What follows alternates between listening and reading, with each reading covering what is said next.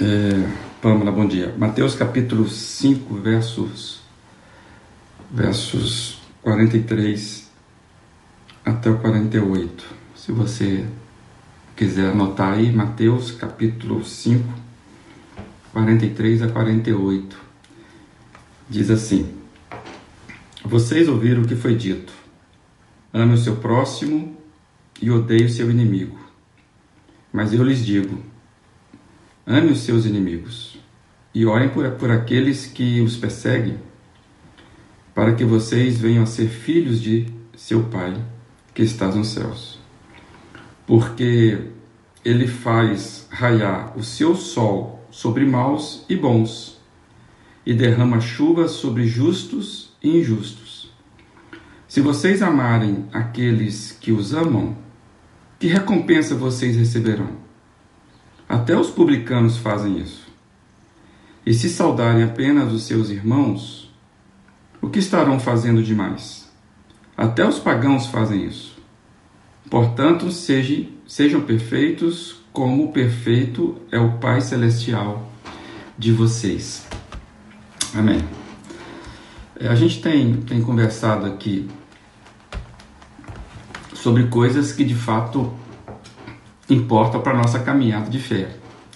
Coisas que a gente entende que nos posicionam corretamente a um tipo de vida que ganha vida. Porque nós sabemos que é um tipo de existência que a, a vida vai se perdendo e nós entendemos que podemos ter uma vida que ganha vida. E esse tipo de vida que nós temos refletido aqui e buscamos. Nós já falamos dos, dos perigos dos atalhos, né? talvez você vai lembrar aí, dos becos sem saídas que muitas vezes nós entramos, o medo, a ansiedade. Nós temos aprendido com vários exemplos na Bíblia, é, seja aquele exemplo que a Bíblia nos dá né, diretamente dos ensinos, é, e, ou por exemplos de, de, de narrativas, né, exemplos de vida de pessoas, de personagens. O que a gente tem observado é que para esse, esse desejo de ganhar vida na vida, caminharmos uma fé que faça sentido, a gente precisa tomar as decisões corretas. Decidir não é apenas saber que precisa decidir. A gente tem aprendido isso, que a, a decisão, ela, o, o, viver exige da gente decisão, né? Decisões é, e todo dia nós decidimos. Você está aqui agora nessa conversa comigo porque nós decidimos fazer isso. É, a gente iniciou a semana é, vendo como Deus nos trata com amor perfeito. E é um bálsamo para nossa alma saber que Ele tem as mãos dele com os nossos nomes, né, com as mãos de cuidado. E a gente vê que Deus vai cuidando pessoalmente da nossa vida, que a gente nunca será um equívoco para Deus, que em Deus a gente recupera o sentido pleno da paternidade. Nós lembramos que tem muita gente que sofre na vida, inclusive na sua relação com o próprio Deus, por causa de conflitos que muitas vezes nem sabe, conflitos emocionais com a sua paternidade.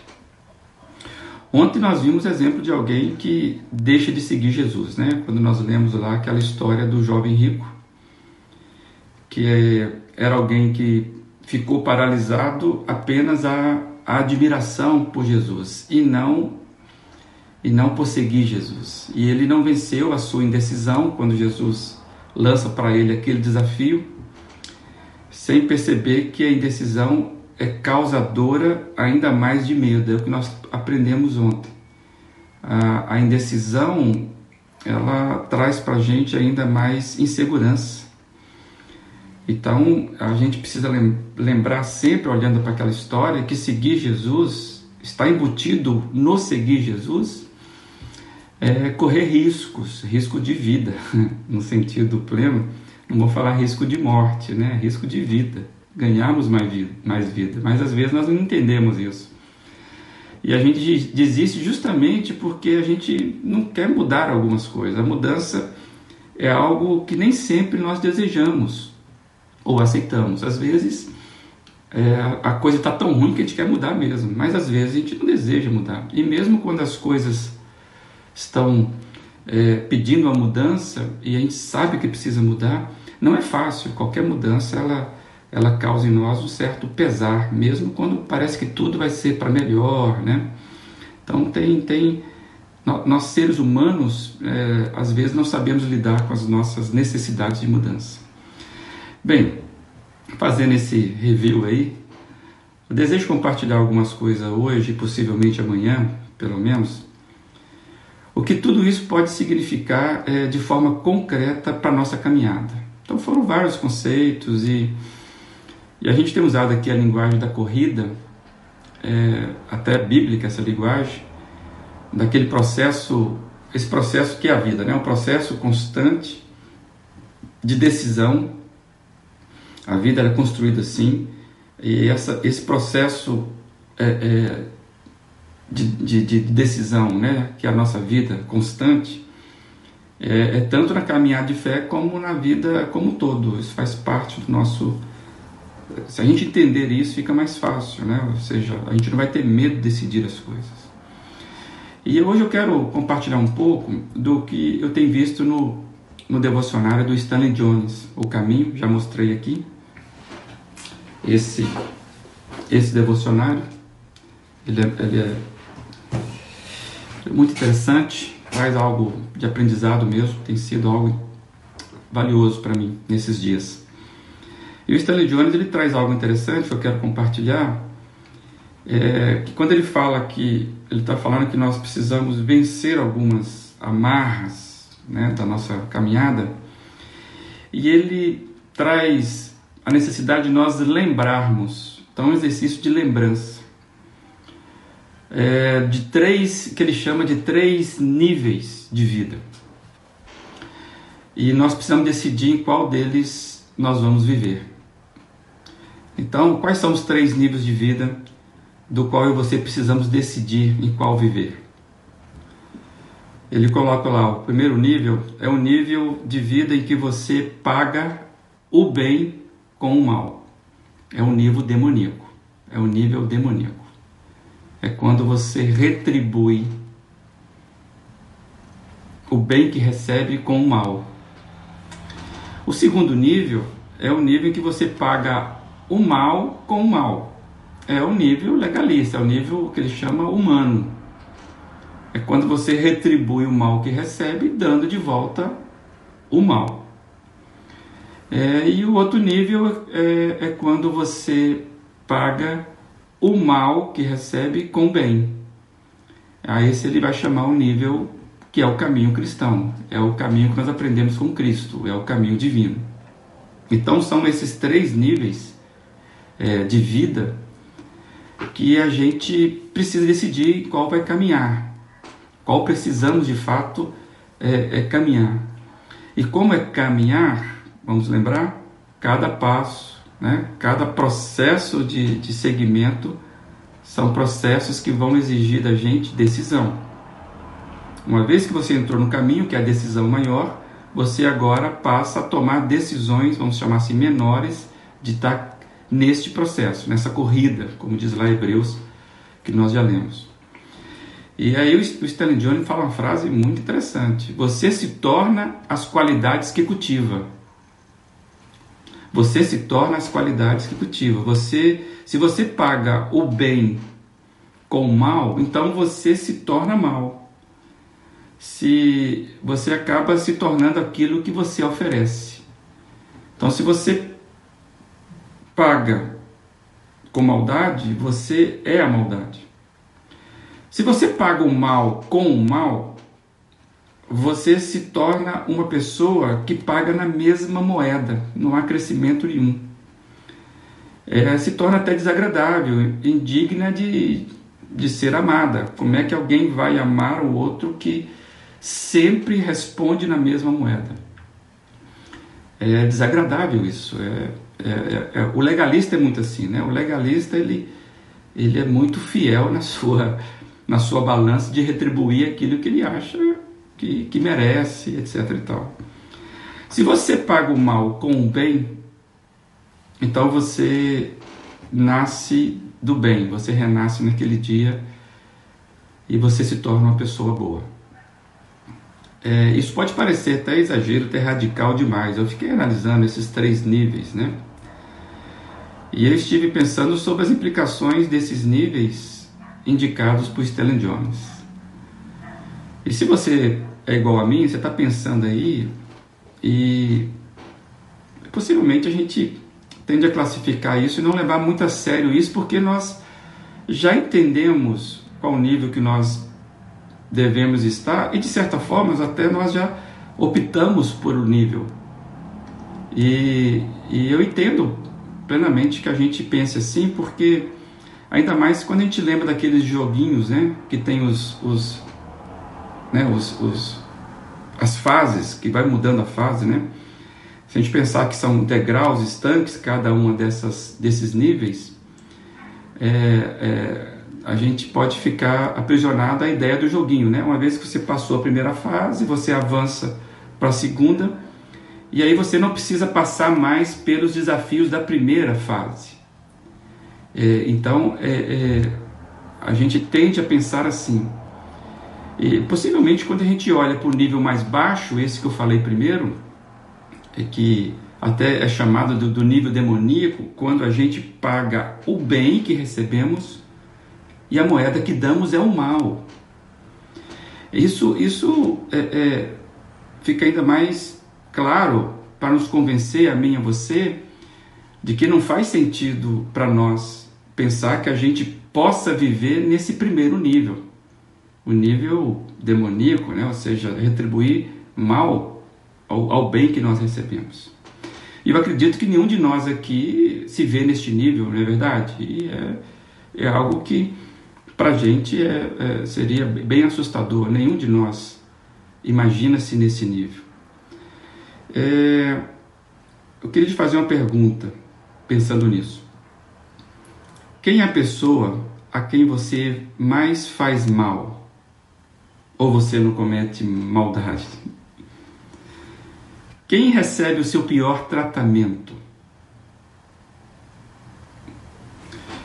Lembre-se, nós estamos tentando trazer para nós algo mais concreto nesta caminhada, porque nós queremos ganhar vida na vida.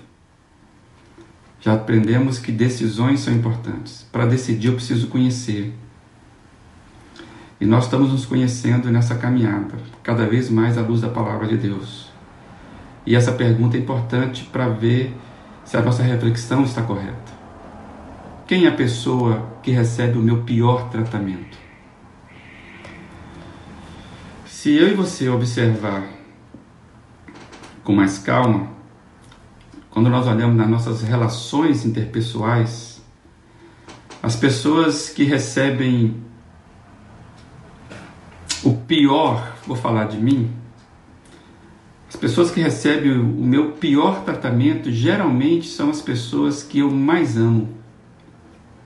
São as pessoas que se, se relacionam mais perto de mim.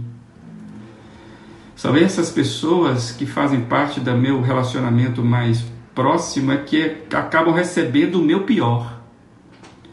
Vai perguntar a Giane. Ela vai dizer o que eu sou capaz de fazer. Mas nem eu, e talvez você esteja pensando sobre isso, nem eu e você é, é, desejamos mal a essas pessoas. Pode, você pode quando argumentar. É, então é natural que eu seja inclinado a não me ver neste primeiro nível, mesmo quando eu trato mal as pessoas, porque eu não quero tratar mal, eu não quero retribuir mal. Mas mesmo assim eu sou capaz de fazer é, uma, uma ofensa a uma pessoa que eu desejo muito bem. Então, analisando por isso, isso vai se tornar mais evidente que nós precisamos refletir sobre esses níveis de vida. Porque quando a gente vai para a Bíblia, e nós lemos um texto hoje, que é do próprio Senhor Jesus, onde ele fala: Olha, tem uma tradição, vocês ouviram dizer, né? Ame o próximo e odeie os seus inimigos, isso é natural. Aí ele fala: Não, não, mas não deve ser mais assim. Então Jesus começa a pautar os nossos níveis, o nosso processo de caminhada de uma forma diferente. E ele até fala, assim nós poderemos chamar Deus de Pai, porque Deus ele dá, distribui a bondade dele para todo mundo. Então, a gente quando olha para a Bíblia, a gente começa a perceber a fragilidade e da importância de nós analisarmos sobre essa questão de dos passos que nós damos. E essa reflexão de você pensar quem é que você mais trata mal? Porque às vezes a gente, a gente trata mal a mocinha do caixa do qual nós não temos relacionamento e que não justifica, por mais que ela tenha é, nos, nos chamado a, a ira naquele dia. Mas nós precisamos refletir com mais profundidade. E aí, quando a gente volta para a Bíblia, eu quero ler um outro texto, Isaías 59, de 1 a 3, isso vai ficando mais evidente para nós a importância disso. Olha o que diz Isaías 59, de 1 a 3. Vejam, o braço do Senhor não está encolhido, é, o braço do Senhor não está tão encolhido que não possa salvar, e o seu ouvido tão surdo que não possa ouvir mas as suas maldades separam vocês do seu Deus, e os seus pecados esconderam de vocês o rosto dele. E por isso ele não os ouvirá, pois as suas mãos estão manchadas de sangue, seus dedos de culpa, e os seus lábios falam mentiras, e a sua língua murmura palavras ímpias.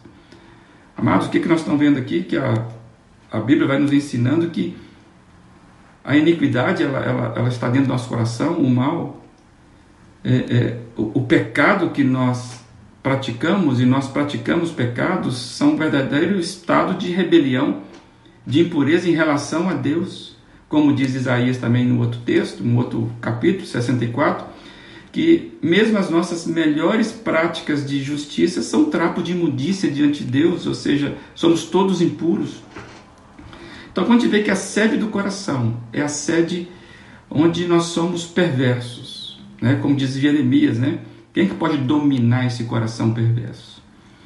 A gente começa a pensar que a questão é, se nós quisermos de fato levar a sério o exercício de como nós temos prosseguido a nossa jornada de fé, a gente vai observar uma coisa importante aqui. E a gente precisa lembrar disso. Lembrar de que quem nunca, ninguém, ninguém, ninguém, ninguém nunca tratou pior a você como você tem tratado a Deus. Ninguém me trata pior do que eu trato a Deus. E mesmo assim, a gente vê que Deus ele tem a capacidade de nos perdoar. Ele decidiu nos perdoar e nos amar apesar dos nossos pecados. Mas os nossos pecados ofendem a Deus. Então, se nós começarmos a pensar assim, que Deus não suporta pecado, mas Ele decidiu nos amar, e a gente lembrar que se tem algo que eu e você fazemos nessa vida, é pecar, nós não queremos, mas a gente precisa entender que cada pecado ele ofende a Deus como um tapa na cara e é esse Deus a quem nós dizemos seguir. O Salmo 51, verso 4, deveria ser a nossa oração. Nós falamos de adotar versos de oração, é, porque a referência dele é muito importante sobre isso. Davi fala: Contra ti, contra ti Pequei fiz o que tu reprovas, e de modo que justa é a tua sentença, e tens razão em condenar-me. Mas vamos pensar, amados, a gente, a gente não gostaria de ser condenado por Deus por causa do nosso pecado. Nós queremos ser salvos por Ele, por isso nós corremos para Ele. Mas ao mesmo tempo, a gente precisa tomar consciência de que os nossos pecados atingem diretamente esse Deus a quem amamos e a quem desejamos seguir, e nós sabemos a importância de ter esse Deus sustentando a nossa vida. Precisamos levar a sério cada ato nosso quando nós pensamos assim. Lembrarmos que se existe alguém a quem tratamos mal, esta pessoa é o nosso Deus. Consegue imaginar o grande, a grande compaixão de como Deus nos trata constantemente? Isso é sério, isso é algo é, é, profundo que eu e você não podemos perder de vista. Então, ciente dessa forte revelação, eu posso entender que quando alguém me trata mal, e alguém vai me tratar mal porque eu trato mal até aqueles que eu amo. Então, se eu quero avançar no nível ou pensar corretamente em qual nível devo trilhar a, a minha vida, eu devo lembrar que antes de reagir à maldade, à ofensa de alguém, eu preciso reagir pensando que Deus será o padrão dessa ofensa. Assim, nós seremos a resposta da oração que o próprio Jesus nos ensinou. Jesus, naquela oração que nós amamos, diz assim: Perdoai as nossas ofensas da mesma maneira, da mesma medida como temos perdoado a quem nos ofende, ou quem tem nos ofendido. É um ato constante. Aí você olha e fala: Deus, você tem que ter misericórdia muita gente. Só mesmo a bondade do Senhor, infinita, perfeita, é algo sem medida. Então, amados, quando a gente olha os três níveis de vida, e parece que o primeiro é que não tem nada a ver conosco, Poxa vida, eu não trato é, o bem que eu recebo dando mal. Mas quando a gente observar bem, nós tratamos muito mal a Deus, a quem nós dissemos seguir. O que, que isso vai fazer? Você vai descansar. Você vai sempre voltar para Deus e falar: Deus, me perdoe. Por isso que não cabe arrogante, não, não cabe, é, é, como é que fala? Aquelas pessoas exigentes na mão de Deus. Não tem isso, amados.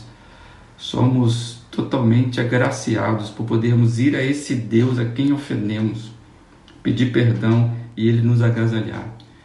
Então, quando a gente observa já o primeiro nível, a gente vê que a gente precisa ficar muito alerta. A oração que eu quero dividir contigo hoje é: Ó Cristo, sei que sei como tu me tens tratado, com perdão, gracioso e imerecido. Isso é graça. Ajude-me a tratar os outros com o mesmo espírito. Somente quando, quando teu espírito toma lugar no meu velho espírito, é que eu posso fazê-lo. Ajuda-me, em nome de Jesus. Amém. Que Deus tenha misericórdia de nós, amados. A bondade de Deus em nos tolerar é algo sem medida. E eu fiquei pensando sobre essa bondade. Porque nós estamos falando sobre tratar o mal com o bem, o bem com o mal. Né? Deus nos trata com a bondade infinita. Tá bom, a música de hoje, eu lembrei, chama Tua Bondade, do Jorge Camargo.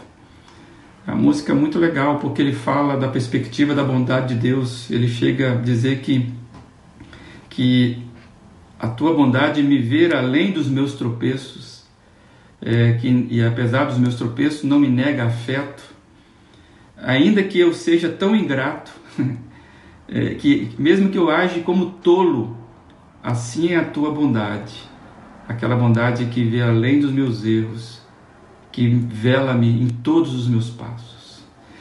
Amados, que você e eu possamos hoje, humildemente, pedir perdão a Deus por tratá-lo tão mal.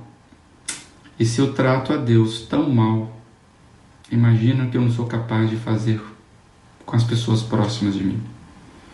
Que hoje você encontre e eu, cada um de nós, possamos encontrar atos de bondade em Deus para nos inspirar a vivermos atos de bondade nos nossos relacionamentos. Isso é melhorar o nosso nível de vida, é optar por um nível de vida é, mais interessante.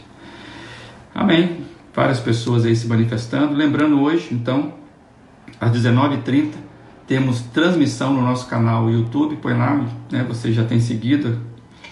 É, PIB Brusque no YouTube às 19h30. Se você puder, esteja conosco nesses momentos mais à, à, frente. Que Deus abençoe. Vi várias pessoas aí. Amém. Pierre, né? José Carlos, Geraldo, Rui. Dani, Dorcas. Amém. Que Deus Tenha misericórdia de nós. Possamos encontrar o caminho da bondade hoje, para a glória de Deus. Pai, fica, fica na paz do Senhor Jesus, descanse na bondade dele e vamos em frente, gente. Deus tem muito a nos dar ainda das coisas dele, assim que nós desejamos. Bom dia.